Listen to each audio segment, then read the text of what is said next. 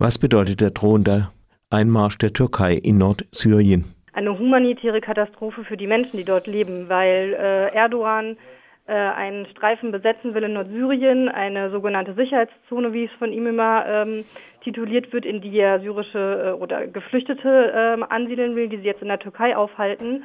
Ähm, und dieser Streifen in Nordsyrien betrifft eigentlich die kompletten äh, kurdischen Gebiete. Das heißt, äh, dort lebt mehrheitlich kurdische Bevölkerung. Es sind die Städte, wären die Städte Kobani und Kamischli betroffen. Und es ist davon auszugehen, dass eine riesige Fluchtbewegung einsetzen würde, weil die Bevölkerung eben nicht unter türkischer Besatzung dort leben kann. Ähm, wir haben das in Afrin Anfang letzten Jahres gesehen, wo es einen türkischen Einmarsch gab wo Hunderttausende Menschen geflohen sind und die Menschen, die geblieben sind, jetzt unter türkischer Besatzung leben müssen und das unter einer Zwangsverwaltung, unter Gewalt, die ausgeübt wird ähm, gegen äh, andersdenkende Menschen.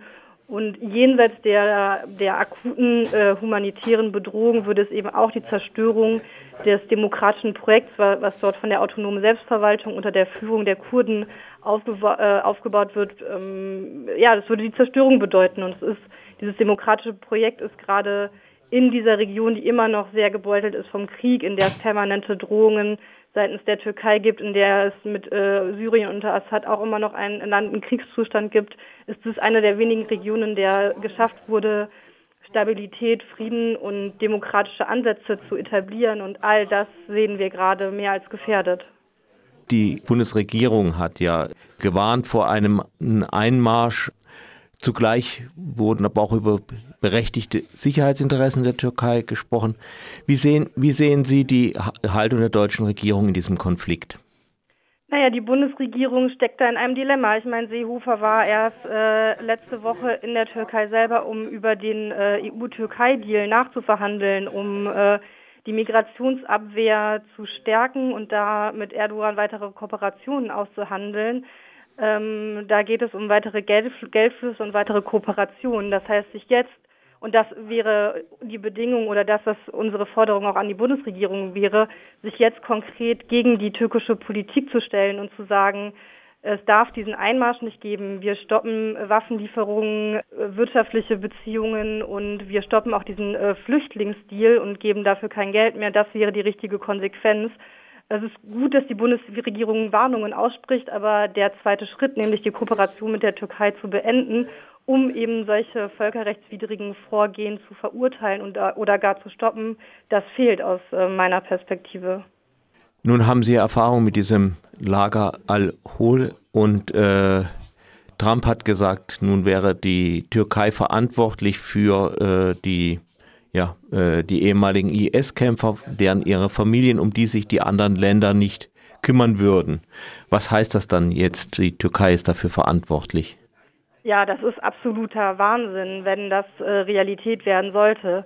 Unsere Partner, der kurdische Rote Halbmond, waren seit Wochen vor der Situation in dem Al-Hol-Lager. Dort sitzen weiterhin mindestens 10.000 ausländische IS-Anhängerinnen mit ihren Kindern. Die Lage spitzt sich in diesem äh, Camp immer weiter zu. Die Frauen radikalisieren sich weiter, rufen das IS-Kalifat aus, Helferinnen werden angegriffen. Also es sind unhaltbare Zustände, wo äh, unsere Partner immer wieder an die verantwortlichen nationalen Regierungen appellieren, an die internationale Gemeinschaft appellieren, da jetzt zu intervenieren, die, ähm, die Staatsbürger zurückzuholen, um eben diese Situation zu entschärfen. Da ist marginal nur was passiert.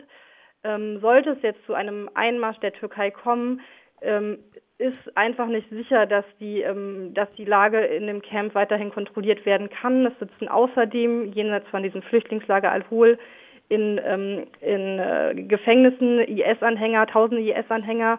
Und wenn die sozusagen unter türkische Kontrolle gestellt werden, ähm, mag es vielleicht sein, dass die Türkei sich denen annimmt, aber wir dürfen nicht vergessen, dass diese Menschen über die Türkei in den letzten Jahren einreisen konnten nach Syrien und sich ähm, dem IS dann angeschlossen haben. Also die Türkei war quasi äh, eine Grenze, also eine offene Grenze für IS-Anhängerinnen. Dafür gibt es auch ähm, relativ viele Beweise und Belege, die von, von den äh, kurdischen Strukturen gesammelt worden sind. Also die Vorstellung, dass die Türkei äh, alleinige Verantwortung für diese Menschen übernimmt, ist ähm, ja stellt eine große Gefahr dar. Denn auch in Afrin sehen wir, dass islamistische Milizen äh, unter dem türkischen Militär operieren können.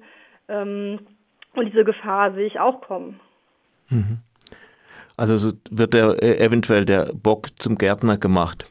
Ja, so kann man es vielleicht formulieren. Also ähm, und jenseits dessen äh, steht ja auch immer noch im Raum, dass die Gräueltaten des IS, die Menschenrechtsverletzungen, die Kriegs, äh, äh, Kriegsrechtsverletzungen, die der IS begangen hat, äh, aufgearbeitet werden müssen, die Opfer äh, des IS Entschädigungen erhalten müssen. Und all diese Fragen ähm, sind ungeklärt und scheinen mir in weite Ferne zu rücken, wenn, wie Trump das jetzt angekündigt hat, äh, die IS-Gefangenen und die Menschen in den Flüchtlingslagern unter Kontrolle der Türkei ähm, äh, gebracht werden.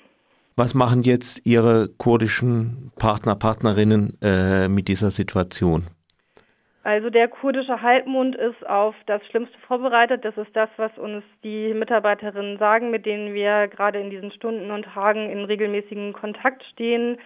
Die Drohungen Erdogans einzumarschieren sind für sie nicht neu. Damit haben sie die, das letzte Jahr, die letzten Monate immer wieder, waren sie immer wieder mit konfrontiert. Die letzte große Bedrohungssituation war äh, im Dezember letzten Jahres. Ähm, daher genau ist es so, dass, ähm, äh, dass es Evakuierungspläne gibt, medizinische Nothilfemaßnahmen vorbereitet werden und gleichzeitig sagen sie auch, egal was passiert, wir werden da sein und die Bevölkerung versorgen, bei der Flucht unterstützen. Aber ähm, die humanitäre Katastrophe können auch sie nicht verhindern und sind da mehr denn je auf Unterstützung, auf internationale Unterstützung angewiesen.